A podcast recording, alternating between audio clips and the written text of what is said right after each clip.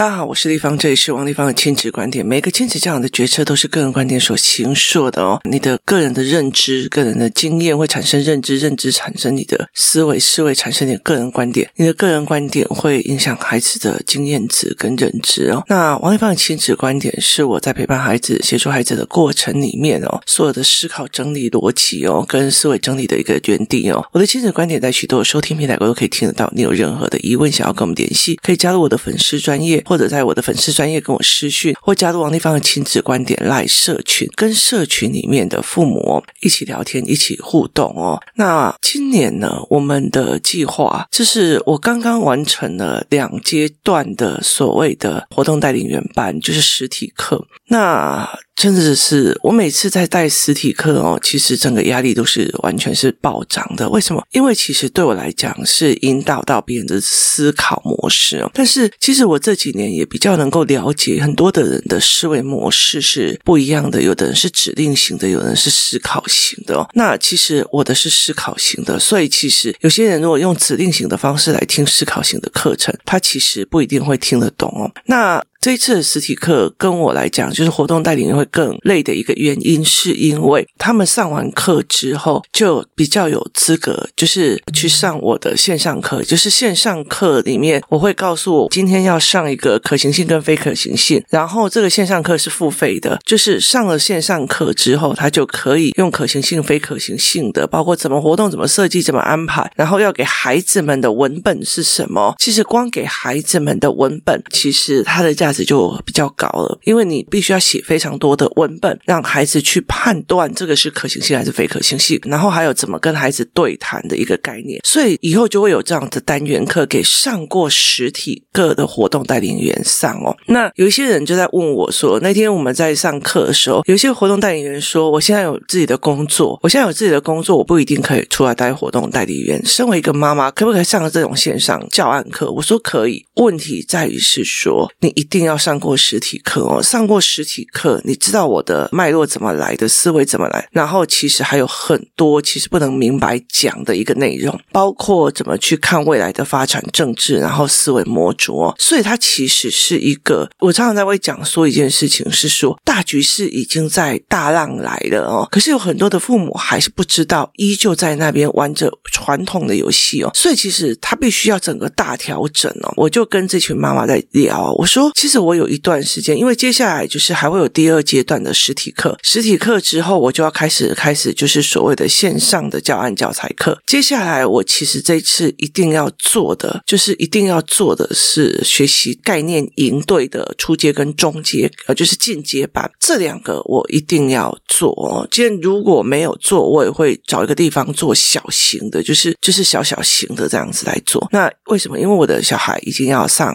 五六年级了，那。那些五年级的也要上六年级的，所以其实那一群思考班的，他们做了非常多的思考，可是后面这个学习概念的营队，他其实没有一整套做上来，所以这是今年比较。急迫性一定要做的哦。那我这个人能懒就懒哦，因为我其实很喜欢去进修读，然后或者是去看孩子做事情哦。可是真的要做出课程来，其实就是真的要强逼着自己去做。然后今年还有一个很大的一个计划是，呃，我要去几个国家看一下他们的国际教育的方式哦，然后去看一下那边的环境跟思维模组，甚至我要带领孩子去看不同的，就是怎么看一个国家的文化素质。的思维模式，用思考的角度去看旅行哦，去看一个国家的思维模组哦。那你看，我带孩子上思考，我让孩子上围棋课。他们在上围棋课的时候，去发现，诶，原来别人后面有他的思路。这个东西弄完了之后，我再带他们去看，哦，原来台湾人跟菲律宾人想的不一样，台湾人跟日本人想的不一样，他们有各自的文化属性跟思维模组哦。所以这是我接下来这个暑假会做的事情哦。所以我其实，在跟那群妈妈在讲哦，我在这几次呢出去玩或者是出去带的过程里面。哦。那呃，我就其实呃说一句比较真的哦，我常常以前在脸书上，只要说我去哪里，那过了没多久，那地方就会很多人，甚至当天我就会遇到非常多人哦。因为有时候你会不确定说这些人是因为我王丽芳讲要去玩，大家都跟他不好意思不跟，还是怎么一回事哦？所以后来有时候我就会自己讲说我要去哪里或怎么样，然后呢就会有人马上跟哦。例如说上一次我的孩子他跑去那个高雄，然后我去追他，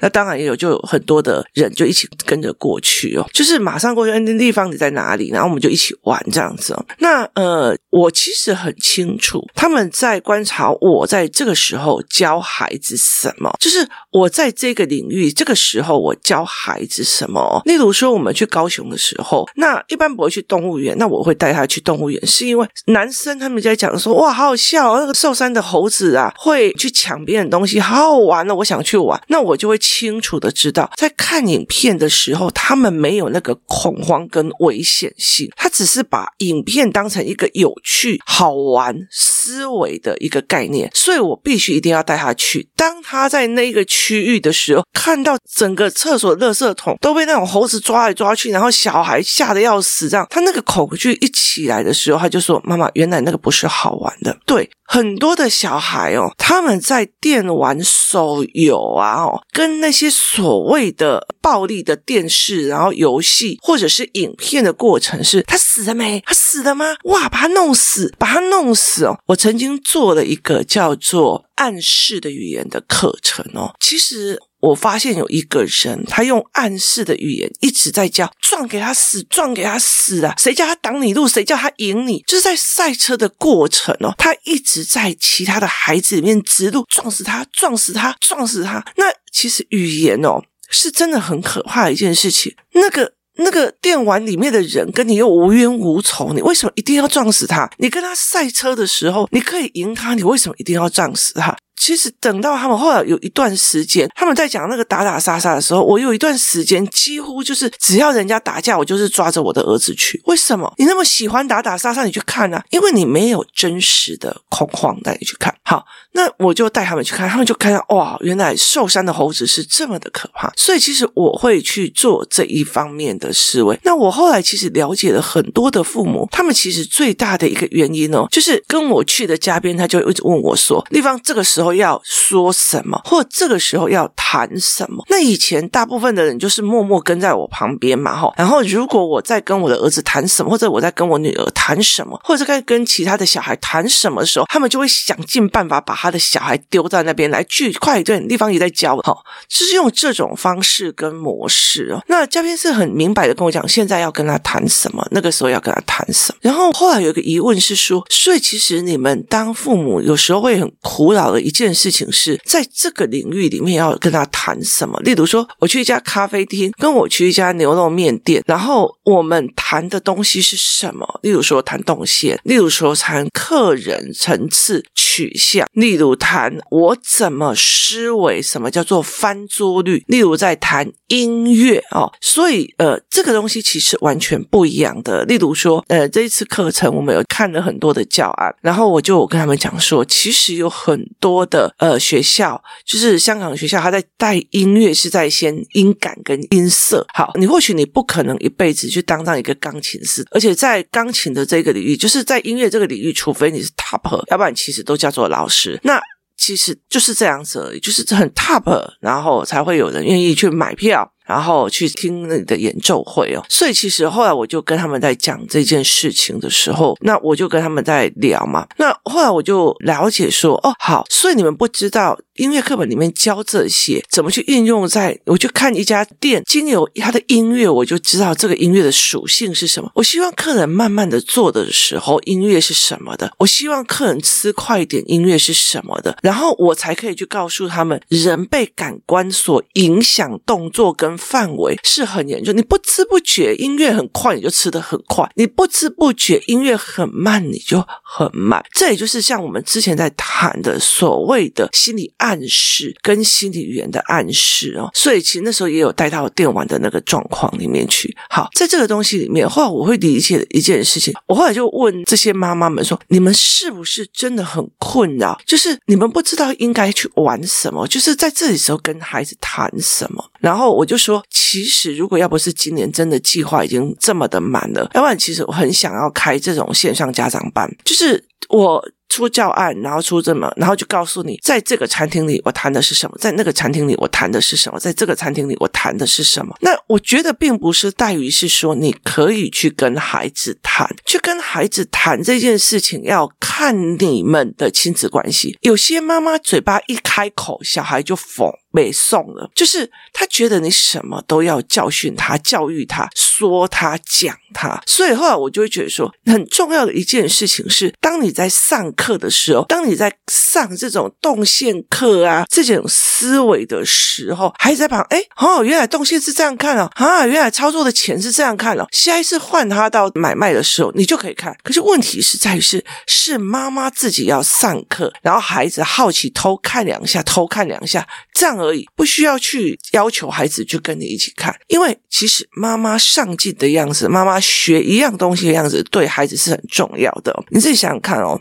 我还在过年前的时候，我们公司还在烦恼说影片要怎么拍，然后我们还要很多的后制影片的人，然后后制写文稿啊什么有的没有。可是刚过完一个年之后，ChatGPT 出来了，然后很多的东西就非常快哦。今天我在出一个图的时候，一个就嘉宾跟我讲，以前我要做到半夜，现在十分钟我就把它做出来，你知道。科技是变得非常非常的快，它永远都要否灭你前面的，然后马上再起一个新东西，所以。想看看哦，如果你觉得你是传统的父母，你大学毕业之后，或者是你研究所毕业之后，你就没有这种习惯，为了生存或者是为了做某件事情而重新学一样东西给孩子看，那孩子怎么在未来拥有这种打翻自学、打翻自学、打翻自学的能力跟 common sense？所谓的 common sense 就是说，诶，这不是很理所当然的吧？新的东西出来了以后，赶快学一学，哇，好兴奋哦！你知道吗？最近。这工作室里面的这群妈妈呈现一种嗨森的状态，为什么呢？因为新的那个 AI 的技术出来呢，新的笔记的技术出来的，所以我们就呈现一种嗨森哦。所以在活动员的部分里面，我会跟他们讲，你们要开哪一个软体，做哪一件事情，我们要做共备，也就是。共同备课，然后在共同备课的时候去看你的盲点、我的盲点跟他的盲点。我们在思考小孩的过程里面，怎么影响小孩的过程里面，为什么有些妈妈的盲点是这个，有些妈妈的盲点是那个？所以我们会做盲点的这个探讨。那。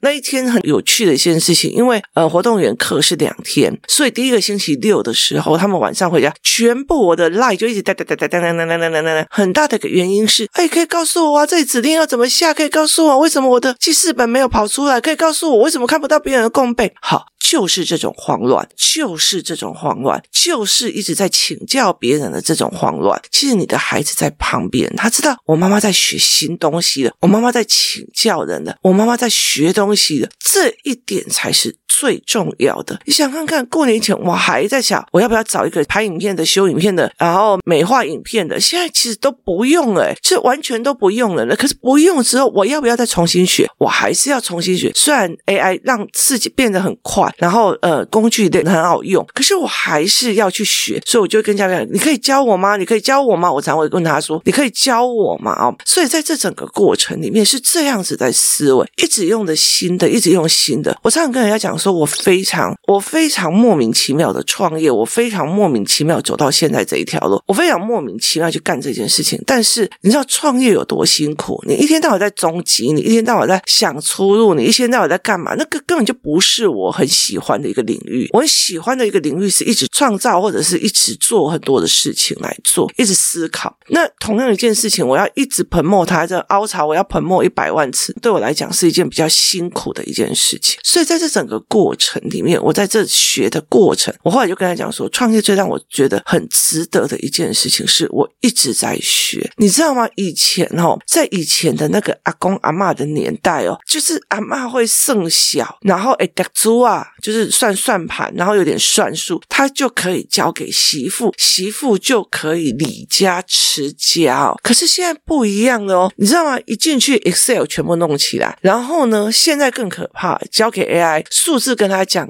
然后我要什么，他马上全部都弄起来，这个东西就是。更快、更火速，所以它其实是一个一个新的点，一个一个新的脉络在往前。你不能跟他一直讲说，不要，我就是照以前那样做，为什么要现在这样做？问一景都是安诺安诺，你就不能把你自己的变成是新的。可是要想想看，这个世界变得多快。之前我们还在讲说要来找人来修图、做图、修影片，好，现在马上就可以了。那你再想想看，修图、修影片，它还是个市场吗？它还是一个未来？学习的记忆类吧，他现在没有办法说哦，我去上下一个美术系，那我就吃大学之前的学历吃一辈子哦。所以其实以美国来讲，那天我在看一个纪录片，他在讲一件事情，就是说学贷这件事情，就是学习贷款这件事情哦。很多人认为我读完这个大学，我借钱读完这个大学之后，我就可以找到更好的工作，更有钱的工作，所以我现在去借钱来读书是对的。所以他们就借钱去读书，可是到最后学贷却是一直压垮他们，他们还了好几十年，还在利息还这样子哦。那所以对他们来讲，就成为一种很大的的痛苦。其实对我来讲也是这个样子哦。我一直很感谢我父母的一件事情是，他让我们金钱没有后顾之忧。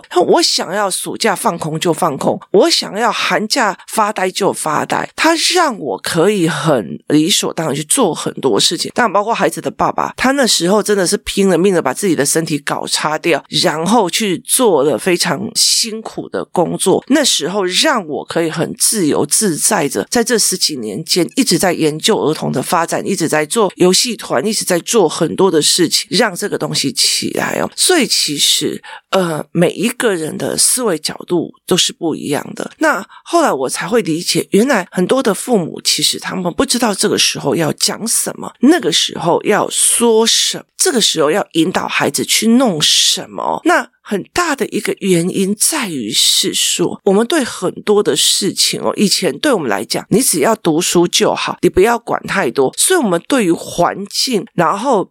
对于生活周边是没有语言跟思维模组去思考的，所以我们其实非常难去谈这件事情。你去一家餐厅，音乐的起伏可以让你去看我到底是要什么，就起起伏伏。他说：“诶，那他会有什么？呃，转换率，然后快的就会让你快点吃完。那另外一件事情，那。”餐厅里面放的音乐版权怎么算？然后版权的游戏又在哪里？这也就是叫做创作之后出来的所谓的自动赚钱系统哦，这才是自动赚钱系统。因为你做了一个影片，做了一个 YouTuber，只要有人以后去翻阅的看，它其实就会有持续的收益到这里里面来，这才是一个非常重要的思维概念。好，所以当你在所有的概念、环境的变化都有意识。是，然后都有学的时候，那你才有办法去跟孩子讲这些。你有办法走进餐厅的时候去跟他讲动线，你有办法走进去餐厅的时候跟他讲说为什么这一家店出了什么的问题。你有办法走进餐厅的时候，你去看到，你知道现在的餐厅都是自动点餐系统。你知道现在的餐厅他们集点数的方式是去买一套系统，然后他会发红利啊，做点数啊，所以你再也不需要去做所谓的。几点卡的东西，它会在你的呃手机里面有个 app，那个 app 可能就会有三到五十家的连锁餐厅，你都用它的模式在做所谓的积点数，然后它也在记录你的消费行为，甚至你的消费取向哦。所以像呃我的女儿就问说，为什么有些人不喜欢网够，或者是干嘛？我说，因为有时候他会很清楚你在买什么，所以你如果去呃网站里面你搜索的某一个东西，他接下来就会一直一直一直推播这件事情。所以你怎么看一件事情？有意识到，哎，好棒哦！你有说我要买内衣，就就全部都是内衣的广告。那你要知道，那你的消费行为、你的取向、你的想要做的事情，已经被手机的大数据给吸收进去了。所以，当这个孩子没有有意识到这些事情，那么平常也没有在聊，然后他只是上学、下课、下课以后作业写得好，就给他打电动。好，这个东西其实他对生活周边无感，所以生活周边的时代取向、生活周边的。变的话，他也无感，他也完完全全无感哦。所以其实很注意这样一件事情，就是你有去看过那样子的店吗？就是在很多地方，他有这样子的店，就是所有的人哦，例如说我是一个钟表行，可是钟表行的一个，就现在在买表的，或者是帮小朋友买表的比较少了。那他已经在开始转变了，甚至他的呃表的型款都已经在变了。可是这一家店好像呃时钟。机就是时钟停摆了一样，完全是静止的。它完全静止，然后完全不知道在做什么。它还是留在那种五六十代里面的产品样貌啊、思维模式啊。所以，其实很多的时候我们在讲说，当时代已经变了，或者一个产业的呃利基点已经没有了，你怎么去感官到？还是你真的抓着说，哦，这是我祖传的，如果我把它卖掉，或者是我停了，或者是我退了，那我就是。就是他已经没有办法理解这个时代已经变了，这个世道已经变了，然后所以其实是完完全全不一样的思维模组。那你怎么带孩子去做这些观察？你就观察到以前都在写菜单，现在已经是扫 QR code 帮你订餐，然后扫 QR code 帮你订餐之后，他来确认订单。接下来你还要扫 QR code 去帮自己累积点数跟加入会员。那这个东西其实，呃，商家为什么要这样做？他减少了多少的人力成本？他做哪些事情？那为什么他们想要减少人力成本？因为现在的员工太难请，请了也不好用。为什么不好用？因为呢，是一模一样吧。当你没有对环境有任何感知的时候，你就没有办法去看，诶那个客人是不是在举手？诶，那个客人是不是需要什么？那你就在那边旁边傻傻的，然后没有人叫你，也不会动。好，所以是一模一样的。它是同样一件事情，对生活的观察，对生活的感知，对生活的认知。所以那时候我就一直在跟他讲说，我后来开始理解，妈妈们很需要这样子的课程，去带妈妈们去自学，然后告诉你，诶，我在餐厅里面的时候，我带什么游戏，我带什么思维跟对谈，我甚至做了哪些事情，去让孩子。引导他们思维好。那妈妈在上课的时候是妈妈在长知识，那妈妈在对这整个世界有感。例如 AI 出来之后，为什么会怎么样？AI 怎样使用？会怎么样？所以他是对这个社会有感。其实 AI 这件事情，其实是让我觉得资讯差非常非常的恐怖。那种恐怖的方式是在于有些人根本就不知道大浪来了，所以这才是一件有趣的一件事情哦。后来我才会慢慢的想到，原来我们长期来的只要读书，让我们对生活周边无感，所以对生活周边无感。我们带小孩出去的时候，我们其实真的也不知道跟他们聊什么、谈什么，因为我们。本身就无感，就没有在思考这件事情，因为我们只要乖乖读书就好了。然后我忽然看到了这群妈妈的困境，然后也看到他们的难，这不是他们的错，可是这是可以改变的，甚至是可以一起变好的。那所以我才会跟他们那个活动代理员讲说：你们带活动带到后面，你们会有所谓想要开自己小教室的思维，然后自己做，例如说 Excel 的东西，或者是做教案的软体要什么，然后呃，共备的软体要什么。这些东西很重要的一件事情就是持续团体学习，而当你在团体在学习的时候时候，你的孩子也在旁边看，这也就是最重要的一件事情。保持对身边所有新事物的好奇，学习，擦掉，重来，擦掉，重来，面对问题，重来，这种重来自学的状况，我们还是需要的。今天谢谢大家收听，我们明天见。